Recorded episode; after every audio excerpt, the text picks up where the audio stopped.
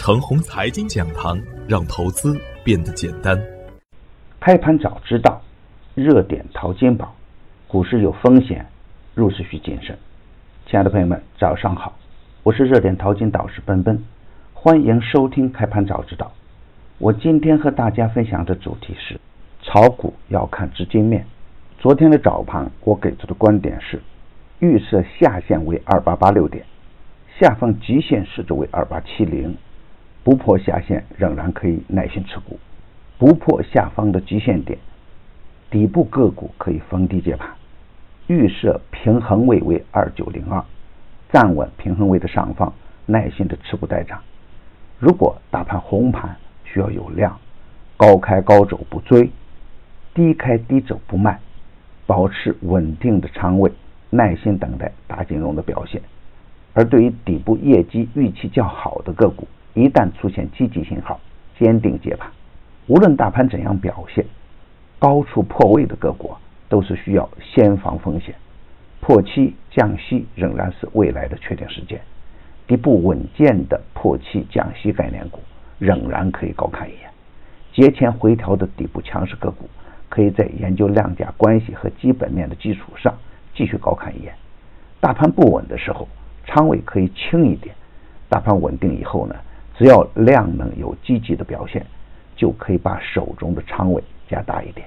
而昨天实盘的表现是完全兑现了我节前的预期，特别是国庆期间外围市场表现不好的前提下，大盘指数高开高走，虽然盘中冲高回落，比起大部分人的预期更强一点。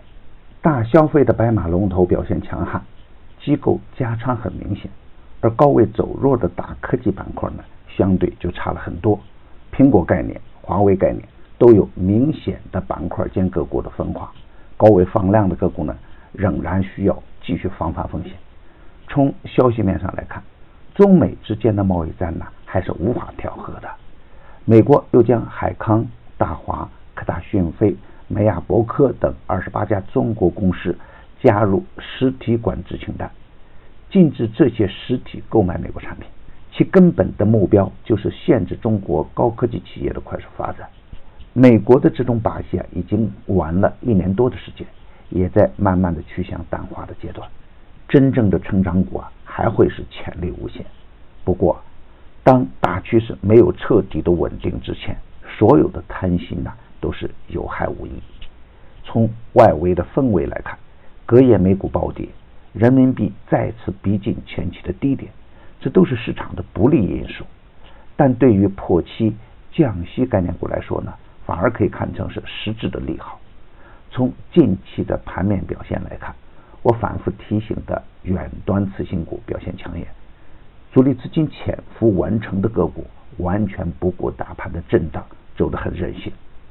更多的时候啊，并不是个股基本面向好才出现的结果。两千一五年的股灾以后。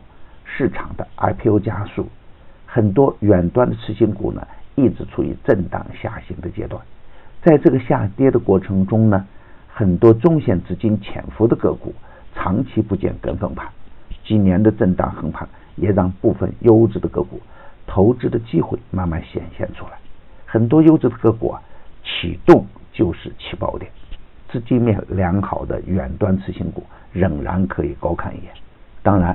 已经经过爆炒的个股就不要再去看了，底部资金面、技术面良好的个股才是短线投资的重点。今天操作的要点是，大盘仍然不够稳定，高位反弹还是出局点，重个股轻大盘，关键还要看大金融的表现。大金融稳定，整个市场就会稳定；反之，大金融不稳，仓位还是不能太重了。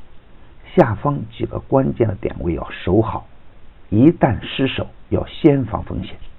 第一点位是二九零二，这是市场的情绪点，跌破容易产生恐慌情绪。第二个点位呢是二八八六，这是九月二号的大阳实底，强支撑呢在二八七零到二八七四这个缺口，这是中线资金的心理防线，只要不破就可以逢低接盘。当然。任何的预判呢，都要经过实盘的检验，符合条件咱就大干。如果实盘的趋势不符合预期，首先要考虑的是防范风险。如果大盘调控向下，反抽减仓是首选。如果下跌不破二九零二，震荡上行还是大概率事件。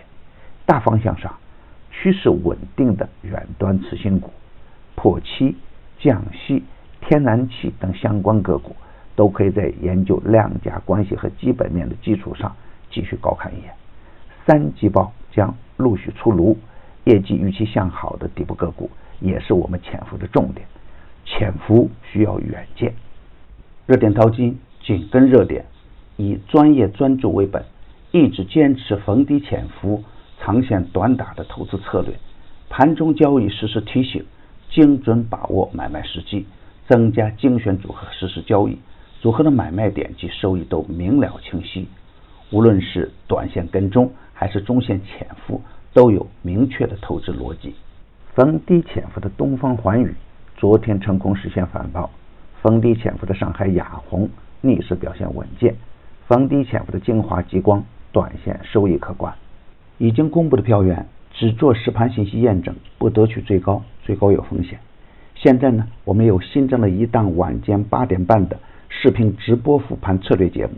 你有任何问题，都可以在直播中与我互动交流。添加助理微信号幺三二六二二四零幺八三，他将带您进入直播。大敌当前，正是牛股潜伏的好时间。VIP 组合调仓实时推送，要想获取实时调仓信息，你也可以直接添加助理微信号幺三二六二二四零幺八三，早关注，早赚钱。专业的事啊交给专业的人去做加入牛散的团队胜过自己独自乱干。与牛散结缘呢您将成为下一个牛散送人玫瑰。手有余香感谢您的点赞与分享点赞多幸运就多。分享多机会也多谢谢。